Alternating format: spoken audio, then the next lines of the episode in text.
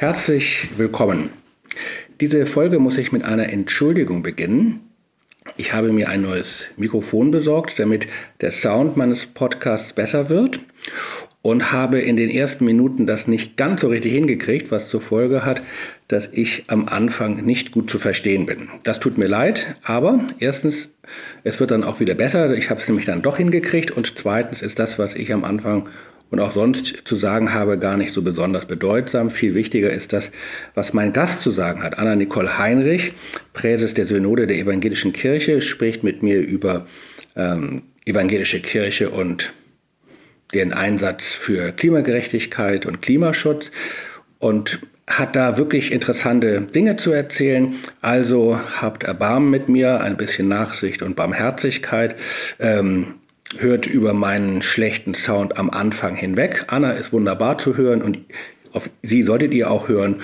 Und dann wird es bei mir wieder besser. Und in den nächsten Folgen wird es bestimmt sehr gut. Also, vielen herzlichen Dank und ab geht's. Nach draußen mit Klausen. Ein Podcast von Johann Hinrich Klausen über Kultur und Religion.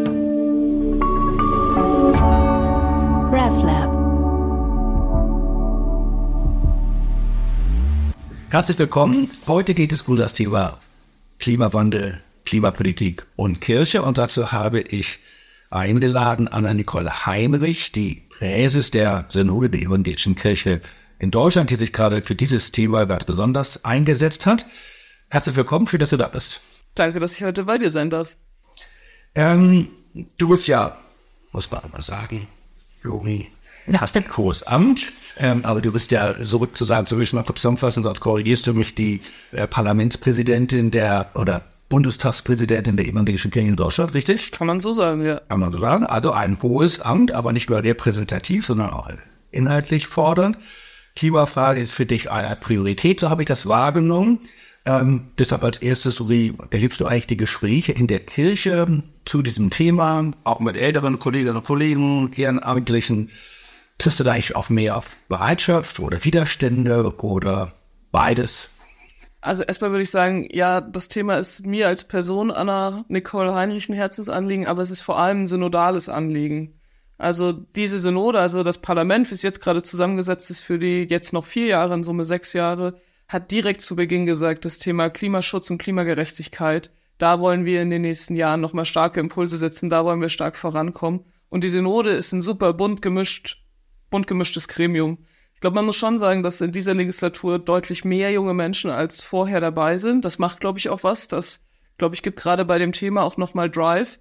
Aber ich habe schon das Gefühl, das ist ein Miteinander der Generationen und auch ein Miteinander der Verantwortlichen in Kirche. Also auf die Altersfrage, ne, auch wenn ich auf meine Wahl schaue, das war ja keine Wahl, die nur von Jungen gewollt worden ist, sondern wenn man wahrscheinlich so ein bisschen zurückguckt, vor allem auch von älteren Verantwortungsträgern in unserer Kirche mit unterstützt wurde, mit eingespurt worden ist. Und das, glaube ich, zeigt gerade auch für das Thema irgendwie eine gute Richtung, die wir gerade bei uns in der Kirche haben, nämlich gerade diese großen Themen werden wir nicht angehen, wenn wir uns da irgendwie in einen Generationenkonflikt begeben, sondern nur, wenn wir alle unsere möglichen Kompetenzen, die wir haben, äh, am besten in einen Topf werfen. Und da ist die junge ähm, Ingenieurin, die Umweltingenieurwesen studiert und jetzt in der Synode sitzt, genauso wichtig wie der war, die, die ältere Person, die weiß, wie wir das kirchenpolitisch durchbekommen, aber auch die junge Frau, die sich ähm, sonst viel aktivistisch engagiert und einfach nochmal auch mit einem ganz anderen Idealismus an das Thema geht. Und ich glaube, da sind wir in der Zusammensetzung gerade eine gute Truppe, um das Thema gemeinschaftlich voranzubringen. Finde ich interessant, äh, was ich so wahrnehme. Es ist ja nicht so, dass die Synode jeden Tag zusammenkommt und arbeitet, sondern man hat ja total lange Phasen, in denen man sich nicht sieht. Man ja. einmal so richtig im Jahr. Das sind natürlich auch unterschiedliche Möglichkeiten, auch sogar unterhalb eines Jahres sich irgendwie zu verbünden, sich zu verletzen, äh, Dinge zu machen.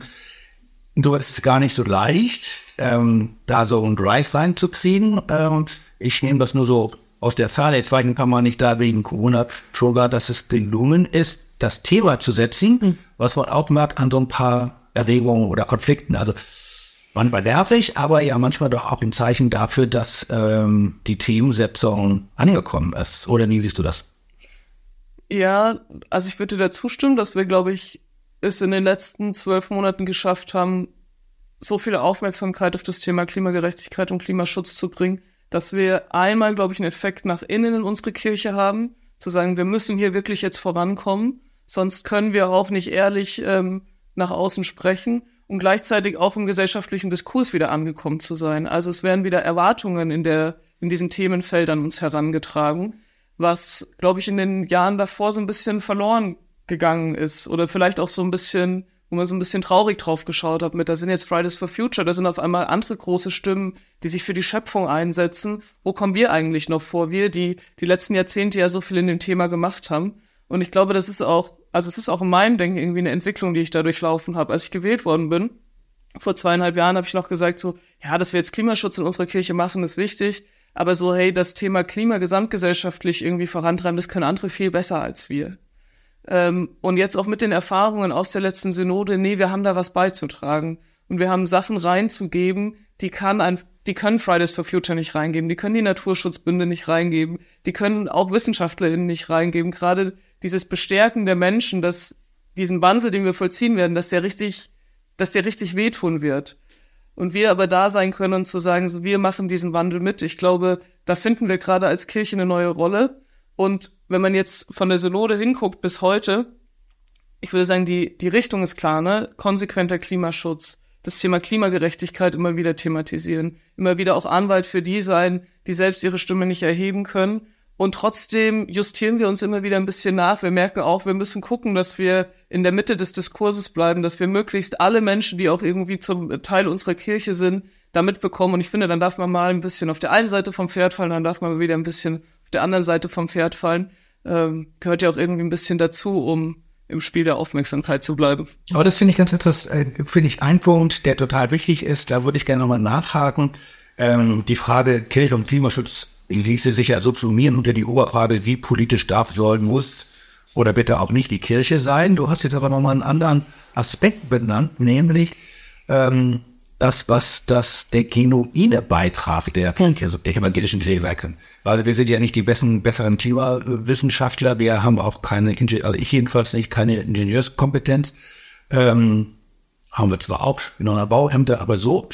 Ähm, aber du beschreibst ja nochmal einen anderen Punkt, auf den ich gerne nochmal zurückkommen würde, weil was mich so verstört, ist, dass ganz einerseits ganz viele Menschen generell sagen, ja, das ist wichtig. Hm dann aber im praktischen eigenen Handeln das nicht umsetzen. Und auf der anderen Seite es auch doch viele Menschen gibt, die überfordert sind oder aggressiv reagieren oder wütend sind oder was auch immer. Ähm, und du sagst, wir müssen jetzt, und dann ist nicht gesagt mitnehmen, aber mal drauf, mal auf einer anderen Ebene Menschen so ansprechen, dass sie das Thema annehmen. So viele Fragen, aber ich gar nicht, wo ich anfangen soll. Ja, was heißt, ich glaube, es die, der spezielle Gesprächsbeitrag. Also ich glaube einmal, wir, wir brauchen diese Profession, die du beschrieben hast, die Fachprofession, die brauchen wir in unserem Laden. Aber das, das ist einfach, das ist einfach unser Job, ne? Wir haben eine Klimaschutzrichtlinie beschlossen, wir müssen die einfach umsetzen. Das andere ist die Funktion in die Gesellschaft hinein. Da bringt's nichts, wenn wir immer wieder erzählen, wie toll unsere Klimaschutzrichtlinie ist und zu sagen, wie toll wir das machen, sondern vielleicht eher mal zu sagen, so, hey, wir merken gerade, weil wir uns auch in diesem Prozess befinden, einmal als Institution, dass dieser Umzug von der fossilen in eine nachhaltige Wohnung wirklich anstrengend ist. Dass ein Umzug niemals rechtzeitig kommt, dass man immer noch nicht fertig gepackt hat und dass das was mit einem macht. Dass man sich natürlich irgendwie auf das schöne Neue freut und auch weiß, dass dieser Umzug notwendig ist, aber es irgendwie sich auch gerade ganz gemütlich eingerichtet hat. Und das irgendwie auch so ein bisschen aus den eigenen Prozessen zu reflektieren und reinzutragen und dann eben auch zu sehen, also ganz ehrlich zu sein, ne, das ist eine Zumutung und da wird es richtig viele Konflikte geben. Da wird es am Ende Gewinner und Verlierer geben. Ähm, und das, glaube ich, ehrlich zu benennen. Das verpassen wir, glaube ich, manchmal im Diskurs. Gerade wenn man, wenn man in den politischen Diskurs guckt, habe ich oft das Gefühl, es ist immer noch so die Stimmung mit so, ja, wir, mal, wir, wir regeln das schon alles. Das wird schon für alle gut werden und wir werden hier richtig sicher durchkommen, wo ich mir denke, nee, das, das ist ein gesellschaftlicher Umbau, der, der wird nicht, oder der ist, wir merken es ja jetzt auch schon, ne, der, der ist nicht einfach. Und dann zu überlegen, was ist eigentlich, was gibt mir eigentlich Halt in dieser Unsicherheit? Und da habe ich, ich hab, ich war vor kurzem beim Klimastreik am 15. September mhm. in, ähm, in Nürnberg. Ähm, und ich fand das also für mich auch irgendwie ein prägendes Erlebnis, was glaube ich das nochmal bestärkt, in diese Richtung weiterzudenken, wo da unsere Rolle als Kirche ist. Ich habe lange überlegt, ich durfte da fünf Minuten reden bei der Klimademonstration. Wir haben eine Andacht vorher gemacht, ähm, wo es darum ging, so mal klagen zu können und am Ende aber auch wieder Hoffnung schöpfen zu können. So aller Gott hält das aus, der ist das gewohnt, dass Leute ihm die ganze Zeit Sachen an den Kopf werfen. So macht das auch einfach mal. Schick mal eine Sprachnachricht an Gott und kotzt dich mal so richtig aus und danach formulieren wir aber auch Hoffnungsbotschaften, die wir auch dahin senden und die sich am besten noch multiplizieren. Und dann habe ich auf dieser Klimademo gesprochen und habe lange überlegt, was ich denn eigentlich erzähle. Mhm. Und dann hat jemand, der nichts mit Kirche zu tun hat, hat gesagt, so Anna, sag, benutzt doch das Wort Klimaschutz und alle Fachbegriffe, benutzt die nicht. Das wissen doch alle. Alle, die zur Klimademo kommen, die sind hoch motiviert, ähm, die Sachen, die wir alle wissen, umzusetzen, aber die brauchen Mut zur Veränderung, die müssen bestärkt werden. Und dann habe ich im Grunde von, also habe ich einfach von unserem Gott erzählt, der uns immer, also der uns immer wieder Geschichten oder der uns immer wieder auf Wege begeben hat, die von Veränderung geprägt waren, die von großer Unsicherheit geprägt waren, die Menschen immer wieder in Aufbruch gebracht haben. Und aber diese Zusage, hey, bei diesem Umzug lässt er dich nicht alleine, sondern er bleibt oft dabei. Und auch wenn ich manchmal nicht das Gefühl habe, dass er gerade da ist, die Zusage ist da. Und dann habe ich am Ende, und das war eigentlich das Eindrückliche, ähm, habe ich am Ende, und da stehen irgendwie zweieinhalbtausend Leute, wo die meisten wahrscheinlich nichts mehr mit Kirche am Hut haben, ähm, habe ich am Ende gesagt, so, und trotzdem diese ganzen Spannungen, das zerreißt mich auch manchmal. Mhm. Und was mir dabei hilft, ist ähm, die Form des Gebets, weil das ist für mich ein Ort, wo ich Sachen, die eigentlich sonst nicht mehr zusammengehen, zusammenbringen kann. Und habe gesagt, und deswegen würde ich jetzt einfach noch gerne beten. Also so aller, ich würde vor euch beten. Nicht, wir beten gemeinsam, sondern ich würde beten und habe halt so ein bisschen immer diese Dualität gegenübergestellt, ne? Also gesagt, ähm, so, hey, gib mir Kraft, die, die noch nicht überzeugt sind, ähm, zu überzeugen. Und auch das 27. Mal bei meinem Onkel am Essenstisch das Thema anzufangen, gib mir aber auch die Demut, dass ich dem anderen nicht seine Position und seine Meinung abspreche, und also das in ganz unterschiedlichen Feldern. Ich glaube, das war doch mehr als die Hälfte der Rede eigentlich das Gebet. Und das hat was mit den Leuten gemacht. Es kamen so viele Leute danach zu mir, der Veranstaltungsleiter zum Beispiel vorher so, er findet es nicht gut, es soll hier weltanschaulich neutral sein. Aber ich bin auch eine freie Person, ich darf machen, was ich will. Und er war der Erste, der danach kam und meinte so, ey Anna, herzlichen Dank dafür, das wird mich heute den ganzen Tag mitbegleiten. Erstens diese Bestärkung, dass wir die sind, die Mut zur Veränderung multiplizieren können. Nicht nur in meinem persönlichen, nicht nur, wenn die Politik uns Gesetze beschließt, sondern auch in den Verantwortungsbereichen dazwischen, in den sozialen Räumen dazwischen. Und eben dieses Zweite, dass du mir heute mal einen Ort geboten hast, wo diese Spannung zusammenkommen kann und es irgendwie einen Ort findet. Und das war irgendwie sehr eindrücklich. Und ich glaube, wenn wir genau in dieser Funktion unsere Rolle finden, dann sind wir im besten Falle Ermöglicher für alle, die auch das ganze Fachwissen einbringen, dass es irgendwie Früchte tragen kann. Musstest du innerlich so ein bisschen Anlauf nehmen, um dieses Gebet zu sprechen? Boah, es gibt eine Tonaufnahme davon und ich habe mir die danach angehört. Das hat richtig Überwindung gekostet. Ich sag das, also das, ich sag das auch noch und sag, ich habe so eingeleitet, beschrieben, was das Gebet heißt, also oder was Gebet für mich bedeutet. Und dann sage ich auch noch so mit so, boah, und ihr könnt euch gar nicht vorstellen, wie viel Mut mir das jetzt gerade abverlangt, dieses Gebet zu starten. Dann sage ich auch ungefähr noch 20 Sekunden nichts. Ja, völlig. Also diese, diese ja doch eigentlich sehr gewohnte Form des Gebets so öffentlich rauszutragen und eben nicht in einer Öffentlichkeit, wie wir es sonst kennen, mit wir beten gemeinsam, wir falten alle unsere Hände und wir machen das, was wir gewohnt sind, sondern hey, ich lasse euch an was ganz Persönlichem von mir teilhaben. Weil ich glaube, genau das ist irgendwie auch eine Form von, ich würde sagen, Glaubensleben oder öffentlichem Glaubensleben, was anderen, glaube ich, gut tut, weil es nicht, nicht übergriffig ist, sondern weil die Leute sich das rausnehmen können, was sie möchten. Und auf der anderen Seite es aber selbst wenn sie nichts zum Annehmen finden, einfach respektieren können, dass dort ein anderer Mensch seinen Glauben auslebt. Und ich habe echt, ich habe schon lange kein so lautes, überzeugtes Amen mit so viel Klatschen ähm, untersetzt gehört wie nach dieser ähm, am Ende der Rede bei der Klimademo.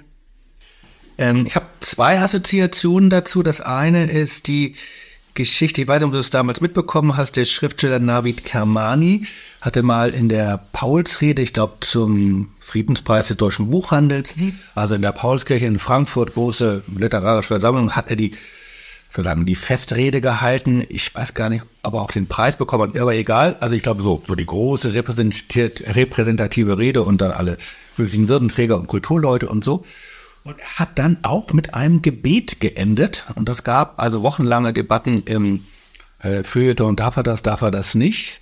Ähm, warum darf er es nicht? Äh, für einige war es ein bisschen komisch und für andere fanden, waren aber doch auch auf eine sehr positive Weise irritiert und dann auch ja angerührt, als wenn es sonst so die Festrede des großen Geistes gewesen wäre. Ja, ich glaube, diese, diese Formen der, der öffentlichen, also der öffentlichen Ritual, also der, der eigentlich persönlichen Ritual, aber öffentlich zu tun, ist, ist glaube ich, gerade echt wichtig. Ich hatte vor kurzem, wir waren auf einer Tagung und ähm, dann war so, wir waren im Tagungsraum, waren in einem Haus, wo auch andere Gruppen waren. Und ähm, dann sagte der, der der Tagung vorgesessen ist, mit so, ja, lasst uns hier noch beten, weil im Essensraum sind ja auch andere Leute. Und dann habe ich gesagt, so, hä, aber gerade weil im Essensraum noch andere Leute sind, lasst uns dort, do, lasst uns doch dort Danke sagen für das, was wir hier noch haben. Und dann waren alle so ein bisschen, auch viele Theologen dabei, so ein bisschen peinlich berührt mit so, oh, jetzt ist uns schon peinlich, das öffentlich zu tun. Und das war auch mega, das war echt ein richtig voller Raum da in diesem Hotel. Ähm, und es war spannend zu sehen, dass da auch dann an den anderen Tischen Gespräche losgegangen sind mit, boah, ist schon krass, ne? Wir können schon echt dankbar dafür sein, in welcher privilegierten Situation wir hier leben, nur weil wir sozusagen ein äh, kurzes Lied gesungen haben, was irgendwie das thematisiert hat. Ähm, also ich glaube, dass alle, die die Möglichkeit haben, und ich, ich glaube, es, es passt auch nicht zu jedem. Ne? Ich glaube, man muss auch akzeptieren, wenn Leute sagen, nee, das gibt mir halt, aber ähm, ich versuche den Mut zur Veränderung irgendwie anders zu multiplizieren und nicht durchs Zeigen meines Glaubenslebens. Aber für alle, die da irgendwie Lust drauf haben, das auch auszuprobieren, also meine Erfahrung jetzt beim Klimastreik ähm, war eine sehr positive und die ermutigt schon auch, das dann an anderen Stellen wieder zu tun. Zweite Assoziation dazu, die mir kommt, das, was du da als Gebet äh, gesagt hast, erinnert mich an das sehr beliebte, zu Recht beliebte äh, Weisheitsgebet von Reinhold Niebuhr, so einer der, das Erfolg, wenn man sagen, wenn man das so doof sagen darf, eines der erfolgreichsten Gebete des 20. Jahrhunderts, er gibt mir die Weisheit zu tun, äh, was ich tun kann, nicht zu tun, was ich nicht kann, so ungefähr, und den Unterschied zu erkennen. Also einerseits eine Ermutigung zum Handeln, andererseits aber auch eine Entspannung durch, ja, wie soll man sagen, durch Demut, äh, und eben genau zu entscheiden, wo ich eigentlich gerade, also die Kraft zu haben, gut zu entscheiden, wo ich eigentlich gerade bin. Bin ich jetzt gerade eigentlich derjenige oder diejenige, die, die jetzt handeln kann, oder muss ich mich auch zurücknehmen? Ja. Und ich glaube, das ist ja die Frage, die gerade bei den ganzen auch klimapolitischen Fragen so zerreißend ist, ne? Mhm. Auf der einen Seite hat man immer den individuellen Anspruch und sagt, ich muss das jetzt endlich auch selber lösen. Und auf der anderen Seite sieht man aber auch, solange wir das auf einer politischen Ebene nicht gelöst bekommen und auch durch eine Gesetzgebung nicht gelöst bekommen, bringt es auch nichts, wenn ich jetzt kein Fleisch mehr esse. Also überspitzt gesagt. Und ich glaube aber, wenn man das gegen, wenn man das in so einer Form auch irgendwie gegenüberstellt, schafft man es auch, den Blick auf diesen Raum dazwischen zu werfen. Nämlich, ich gestalte nicht nur mein ganz individuelles Leben, sondern ich habe auch andere Verantwortungsbereiche in meiner Arbeit, im Studium, in meinen anderen Social Communities, in meinem Verein, das sind alles Verantwortungsbereiche, die müssen nicht darauf warten, dass sozusagen Ordnungspolitik Gesetze vorgibt, sondern die können selbstständig gestaltet werden. Aus mir heraus, da kann ich sozusagen der Impuls sein, dass ich das, was mir auch im Persönlichen wichtig ist, eben in eine größere Menge reinträgt. Das fängt schon dabei an, wenn der, wenn der Abteilungsleiter seine Abteilung mal zum Essen einlädt, in welches Restaurant geht er? Geht er ins Steakhouse oder geht er mal in ein richtig geiles vegetarisches Restaurant, um seinen Mitarbeitenden zu zeigen, so, ey, das Bild, was wir vielleicht bei uns von vegetarischem Essen haben, nee, ist gar nicht so. Vegetarisches Essen kann auch richtig lecker sein, ne? Und das verändert nicht die Welt, aber das schafft dann eben bei den Menschen, glaube ich, wieder so einen kleinen Schalter umzusetzen. Ich glaube, diese ganz vielen kleinen Handlungen von ganz vielen unterschiedlichen, in ganz vielen unterschiedlichen sozialen Bezügen braucht's einfach, um, glaube ich, gesamtgesellschaftlich zu sagen, wir schaffen es auch, uns da und dann ist es gar nicht, die Politik muss uns zusammenhalten oder wir als Kirche sind der Kit in der Gesellschaft, sondern wir gegenseitig müssen irgendwie ein Zutrauen und Vertrauen ineinander haben, dass wir das gemeinschaftlich schaffen. Und deswegen glaube ich, kann dieses Empowerment auch am besten irgendwie auf diesen kleineren Ebenen passieren, als immer gleich so groß gedacht. Ja, aber ich finde das interessant, weil du mh, hm, einerseits natürlich ein politisches Interesse formulierst, ähm, ein gesellschaftspolitisches, äh, und zugleich aber nach sozusagen dem geistlichen Besonderen fragst, was eine evangelische Kirche oder Vertreter Menschen aus der evangelischen mhm. Kirche beitragen können. Um nochmal das Spiel ein bisschen umzudrehen. Jetzt nochmal eine Rückfrage. Die letzten Wochen waren in Deutschland vor allem geprägt von Debatten über Protestformen. Welche Protestform ist richtig, welche ist falsch, wo nervt das, wo, keine Ahnung, ist es nicht radikal genug. Ähm, ich glaube, das ließ sich gar nicht vermeiden. Und zugleich fand ich das auch wie viele andere nervig, weil man nicht mehr über das Thema gesprochen hat, sondern eben über, über bestimmte Protestformen. Äh, wie hast du das erlebt? Also gerade in den letzten Wochen habe ich das Gefühl, man spricht immer mal kurz drüber, aber dann ist schon auch irgendwie jetzt mittlerweile wieder Konsens zu sagen, da kann man sich kurz zu äußern. Manche regen sich drüber auf, ähm, andere nicht. Ähm, und dann lass uns aber auch wieder zum Thema zurückkehren. Also ich glaube, das, was du beschrieben hast, das hat, zumindest nehme ich das äh, auch so in der Presseöffentlichkeit war, glaube ich, angekommen mit, wir dürfen uns nicht zu sehr darauf fokussieren, ähm, das immer wieder zu thematisieren, weil wir haben einfach, wo wir leben in einem ordentlichen Rechtsstaat. Wir haben, wir haben Instanzen, die beurteilen, was ist guter, also oder was ist rechtskonform, was ist nicht rechtskonform. Und es obliegt uns nicht die ganze Zeit zu sagen, das ist guter oder das ist schlechter ähm, Klimaaktivismus oder das ist dienlich für den Klimaschutz oder nicht. Ich glaube, das wird man erst in Zukunft sagen können, was dienlich war. Wenn ich auf die letzten Monate zurückgucke, dann glaube ich schon, dass ohne das starke oder sogar Jahre zurückblick, ohne das starke Engagement der Klimabewegungen ähm, hätte dieses Thema nicht die Aufmerksamkeit, ähm, das es im Moment hat.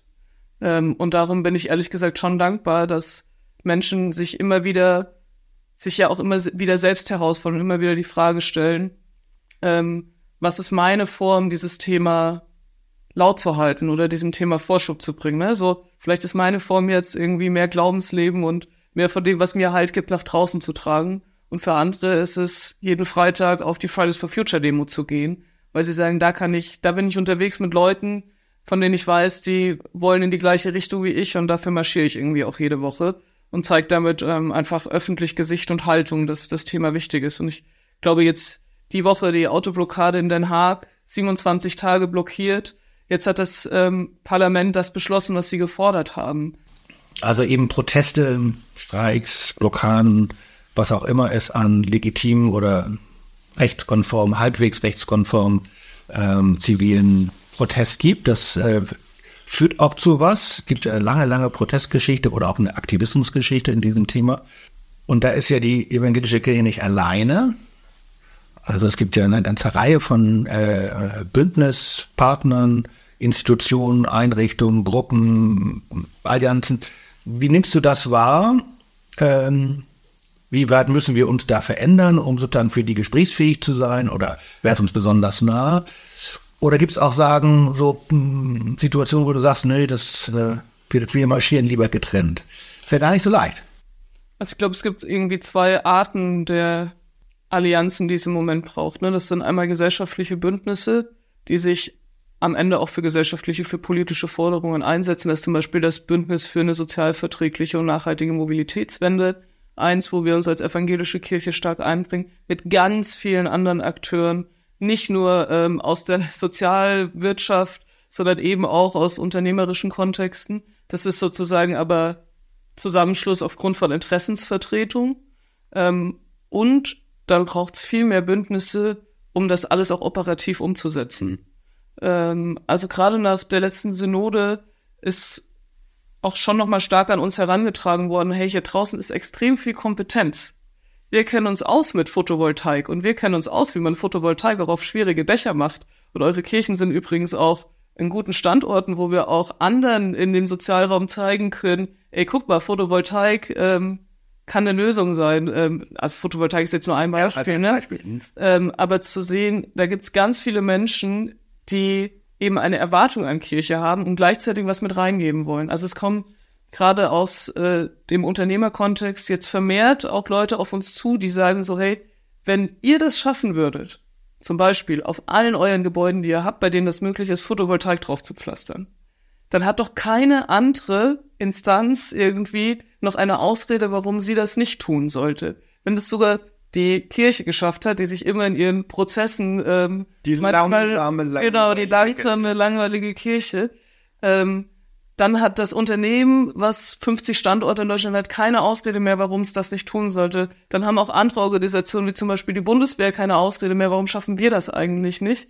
Und diese, also diese Erwartung, die da an uns formuliert wird, mit so, ey, ihr als Kirche, und das ist vielleicht auch manchmal eine Überforderung, nämlich diese Erwartung mit so, ey, ihr habt doch eine Strahlkraft, wenn ihr das nur schaffen würdet, dann bekommt es doch jeder mit, dass es, dass es möglich ist. Und dann denke ich mir so, ja, geil, diese Erwartung müssen wir eigentlich aufnehmen und umsetzen, ne? Weil wenn diese Menschen diese Erwartung formulieren, dann unterstützen sie uns ja auch, dass ihre Erwartung am Ende erfüllt wird. So, wir müssen eigentlich nur am Ende die Handarbeit machen und unseren, unsere, Auf unsere To-Dos tun. Und sie sind dann Mitermöglicher, dass das auch in der Weise wahrgenommen wird.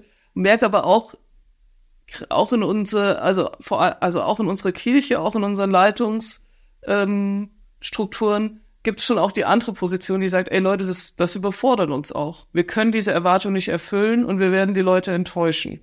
Das ist, da bin ich auch noch nicht so richtig zu Ende gedacht, ne? Weil ich mir denke, ja, irgendwie ist es auch gut, da mit einem realistischen Blick ranzugehen, aber wer, wenn nicht wir, können irgendwie auch mit einer gesunden Portion Gottvertrauen sagen, so, ja, what the fuck, wir machen jetzt einfach mal so schnell wie möglich und wir ballern alles da rein, was irgendwie geht, weil wir könnten vielleicht sozusagen einer der Gamechanger sein. Und ähm, die, also die, also die, die Möglichkeit irgendwie auf der Strecke zu lassen, nur weil wir vielleicht dann doch irgendwie immer ein bisschen zu, zu realistisch an alles rangehen, das widerstrebt irgendwie, glaube ich, so mein, mein, auch meiner Grunderfahrung von dem, was ich irgendwie so im Großwerden in Kirche erlebt habe. Ich kenne das so äh, bei vielen äh, so eine seltsame Mischung aus Über- und Untererwartung von der evangelischen Kirche. Einerseits erwartet man von ihr gar nichts äh, und dann aber plötzlich auch ganz viel und dann heißt es, die Kirche müsste mal und dann frage ich immer, äh, wie meint ihr jetzt eigentlich? Du hast es ja jetzt nochmal anders beschrieben ähm, ähm, und zwar jetzt nicht nur so bei so sozial äh, Partnern, sondern eben auch eher auch, aus der, also ich kenne ganz viel aus der Finanzwirtschaft also, und so, also wo, wo man, wo wir jetzt erstmal als, man als Pastor erstmal nicht so den direkten Zugang hat, aber da gibt's ja plötzlich eine Erwartung, und zwar nicht nur eine Erwartung, wie du beschrieben hast, sondern auch eine Bereitschaft mitzumachen oder Voll. eigene einzutun. Das, dann ist ja eben sozusagen diese ganze Klimathematik eine wunderbare Chance, eben auch nochmal Kirche im Kontext zu sein äh, und auch jetzt nicht äh, sozusagen mit über an Übererwartung sich abzuarbeiten, äh, die man nicht erfüllen kann, ähm, sondern tatsächlich zu sagen, ja, dann gehen wir miteinander ja, sich, Weg. sich neue PartnerInnen zu holen, damit man diese Erwartungen gemeinschaftlich bestmöglichst irgendwie abbilden kann. Ne? Und das hat ja auch, also es hat ja auch einen gegenseitigen Effekt. Es ist ja nicht nur so, dass die Menschen, die auf uns zukommen und diese Erwartungen und auch ihre Kompetenzen und ihre Kraft irgendwie sagen, das gebe ich mit in dieses System, die übrigens, würde ich sagen, zum gleichen Teil kirchlich verbunden wie nicht kirchlich verbunden sind. Da sind auch viele Menschen dabei, die einfach sagen so, wer, wenn nicht ihr in unserer Gesellschaft, kann, kann da irgendwie gerade so ein Change sein, wenn man irgendwie so auf die Idee guckt, wie Produkte adaptiert werden. Ne, da gibt's immer die Early Adopters, die das früh angenommen haben, das sind so zehn Prozent. Dann kommt ein großes Gap und dahinter ist der Mainstream. Da hat man, wenn man jetzt politisch denken würde, sehr liberale und sehr konservative Kräfte, aber es ist so, ein, es ist so eine Kurve. Ähm, und um diesen Gap zu überwinden, braucht man eigentlich immer Akteure aus dem Querschnitt des Mainstreams. Mhm. Von den ganz liberalen bis zu den ganz konservativen Kräften. Und das, was uns immer wieder zugeschrieben wird von außen, ist, ihr seid eine der wenigen Akteure, die in ihrer Struktur genau das abbilden, was wir sozusagen als Pull-Effekt brauchen, um diese Early Adopters, diese hoch überzeugten bei dem Thema Klimaschutz und Klimagerechtigkeit, um deren Mindset wirklich ins Mainstream zu tragen und vielleicht ist es gar nicht mehr das Mindset, sondern es ist eigentlich eher dieser Mut, das jetzt auch wirklich zu tun, was eigentlich schon in unserem Grundmindset verankert ist. Weil ich glaube, da ist eigentlich eher, ähm, da ist gerade eher der Gap, ne? Wo bin ich dann auch wirklich bereit, ähm, irgendwie diese Einschnitte zu machen? Und das macht ehrlich gesagt Spaß, sich an dieser Stelle gerade auch mit ganz vielen unterschiedlichen Akteuren zu vernetzen. Und ich merke da, da sind wir, da sind wir auch mit unseren theologischen und geistlichen Zugängen gefragt. Ich bin immer bei, ab und zu bei so Treffen, wo vor allem viele Unternehmer auch aus der Tech-Szene, auch aus so der SchauspielerInnen, also auch so ein bisschen öffentliches Leben zusammenkommen und äh, habe da in letzter Zeit auch immer mal manchen Bischof oder Bischöfin mitgenommen. Und es war so spannend zu sehen, was für Gespräche sich da entwickelt haben. Und das hat den Leuten, die sonst eigentlich keinen Berührungspunkt irgendwie zu Geist oder wenig ja. Berührungspunkt zu Geistlichen haben, echt was gegeben, die danach kamen, boah, das war echt richtig spannend und es auch nochmal so entfaltet zu bekommen. Und er hat es auch nochmal ganz genau erklärt mit den Schöpfungsgeschichten, wie das eigentlich ist, dass das die erste Geschichte so wie er das so einschätzt. Und auf der anderen Seite auch diesen Effekt bei den Geistlichen, die sagen so, ey, war das spannend. Da kam jemand, nee, ja, da kam jemand, dem hätte ich überhaupt nicht zugetraut, dass ihn das interessiert. Und der hat mich so gechallenged und der hat mir so viele Fragen gestellt. Und der hat, also, der, also irgendwie dieses Gefühl mit so, hey, das, was wir in unseren eigenen Reihen oft tun, wirkt dann so ein bisschen, ja, durchgeleiert. Aber sobald wir das an andere tragen, ist das was ganz anderes, ne? Mit dem Gebet beim Klimastreik.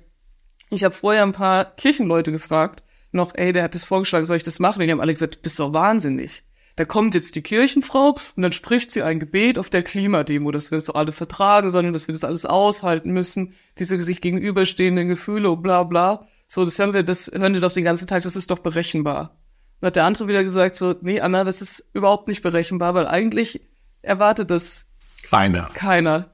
Und genau diese, diesen Überraschungseffekt an der Stelle irgendwie auch, oder die Möglichkeit zu bieten, dadurch Leute auch zu begeistern. Ähm, ich glaube, da braucht es einfach diese Erfahrungen, eben gerade mit PartnerInnen von außerhalb ins Gespräch zu kommen und zu merken, so, ja, die erwarten was, die wollen was von mir. Die fordern uns an der Stelle auch hier raus und vielleicht ist das auch der Druck, den wir brauchen, damit wir endlich mit unseren eigenen Klimaschutzbemühungen ausreichend vorankommen. Aber so wie ich dich jetzt höre, habe ich den Eindruck, du verbindest zwei Dinge, die oft gegeneinander gestellt werden, nämlich einmal ein echtes Engagement und dann aber auch eine gewisse Liberalität. Also ähm, du sagst, es braucht die Engagierten, es braucht die Avantgarde, die Leute, die richtig sich aktivistisch einsetzen. Äh, das hilft aber nichts, wenn das für sich bleibt und man kann den anderen auch nicht nur aufoktroyieren, autoritär, sondern man muss dann eben doch auch mit sehr unterschiedlichen Menschen, mit auch zum Teil berechtigten Einwänden oder Rückfragen, die muss man irgendwie mit einbinden. Ja, ich sage, das ist ja ja eher eine liberale Haltung. Ja, ich sage immer, also unsere Klimaziele in Deutschland erreichen wir nicht, wenn wir nicht die gesamte Stahlindustrie mitnehmen.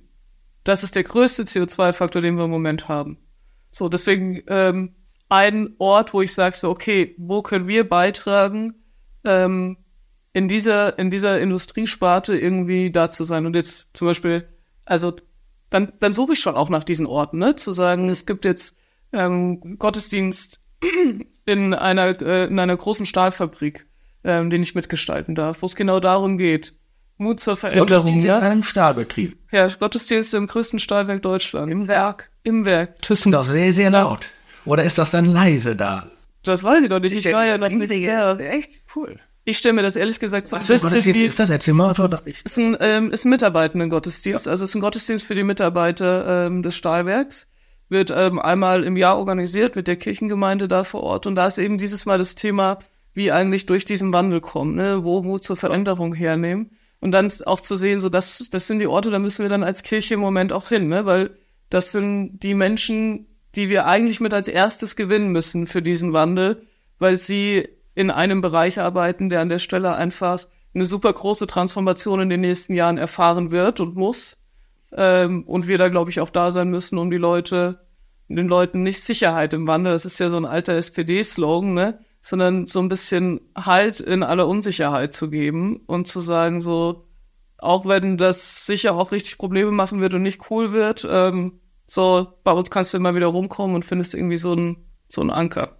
Also ich bin sehr gespannt von dir zu hören, wie dieser Gottesdienst. Ja, ich bin schon, ich muss ehrlich gesagt sagen, ich mir das so ein bisschen vor, wie man, vielleicht kennen das sehr viele, dieses Video von Herbert Grönemeyer in Bochum, in dieser, in dieser Industriekulisse, wo er oben auf diesem Plateau steht. So ein bisschen stelle ich mir das ehrlich gesagt vor, aber vielleicht ist es auch ganz anders. Aber ich gespannt, dir dann berichten. Wir sind gespannt. Letzte Frage. Äh, nächste Synode ist im November. Ähm, Gibt es da zu dem Thema was Besonderes zu erwarten oder wird ja, ich glaube. Oder jetzt nicht spektakuläres, sondern wird weitergearbeitet? Also ich glaube, zwei Sachen sind zu erwarten, auf die ich, glaube ich, nach unserem Gespräch jetzt auch hinweisen würde. Einmal das Schwerpunktthema ist sprach- und handlungsfähig Glauben. Also wie reden wir heute eigentlich wo über unseren Glauben und was erzählen wir den Menschen eigentlich?